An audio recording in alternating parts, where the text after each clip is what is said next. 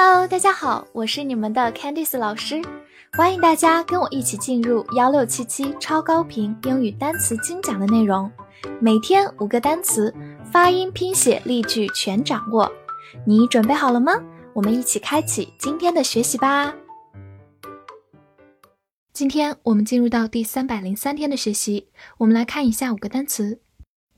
：language，l a n g u a g e. language,。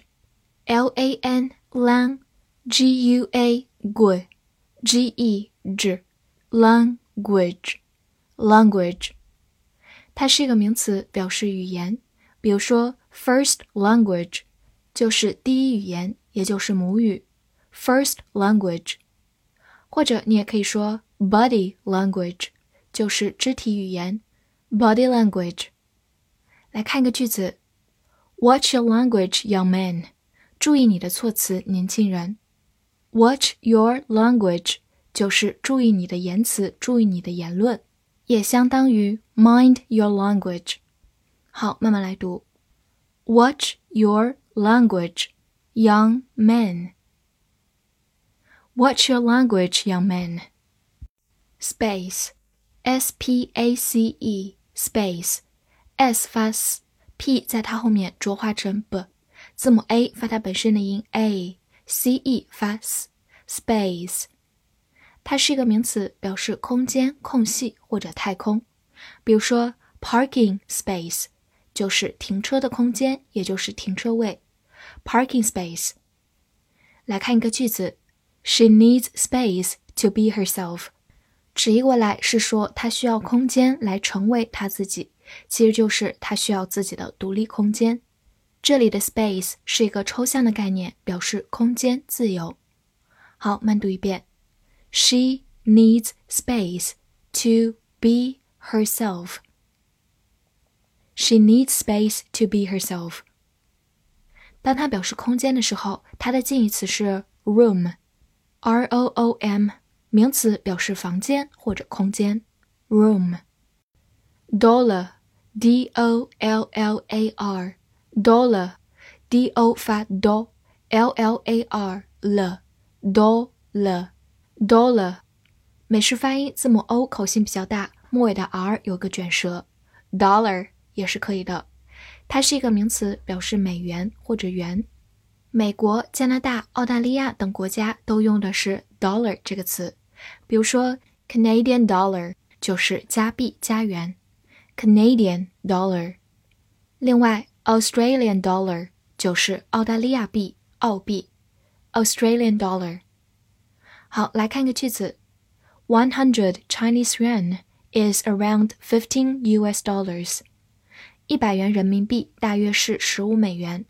Chinese yuan 就是我们用的人民币，它是由汉语拼音音译过去的词，所以没有复数形式，后面不需要加 s。U.S. dollars 就是美元。Dollar 是一个正常的英文单词，所以它后面是可以变复数加 s 的。好，跟我慢读一遍：One hundred Chinese yuan is around fifteen U.S. dollars. One hundred Chinese yuan is around fifteen U.S. dollars. Test, T-E-S-T, test， 字母 e 发小口 e，test。它是一个名词或者动词，表示测验、测试。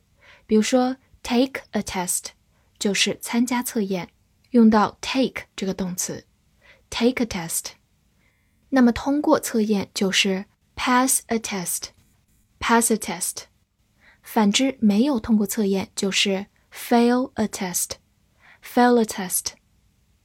好，来看个句子 ：The doctor tested him for blood pressure。医生对他的血压进行了检查。这句话中的 test 是一个动词，test somebody for 就是给某人做某一方面的检查，blood pressure 就是血压。好，慢慢来读。The doctor tested him for blood pressure. The doctor tested him for blood pressure.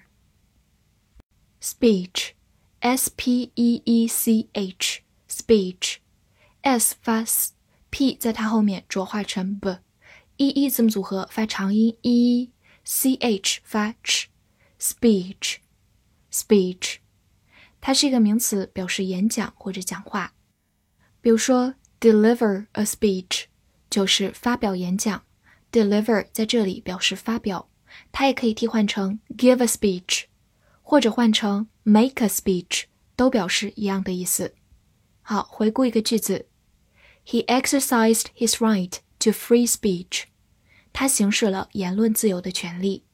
Free speech 就是言论自由，exercise one's right 就是行使某人的权利。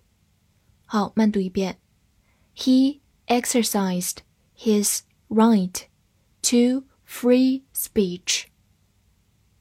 He exercised his right to free speech. 拓展一下，它的动词原形是 speak，s p e a k，speak，动词说话。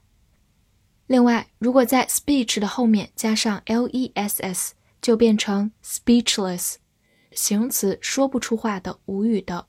l e s s 是一个形容词后缀，表示否定。 speechless。复习一下今天学过的单词：language，language。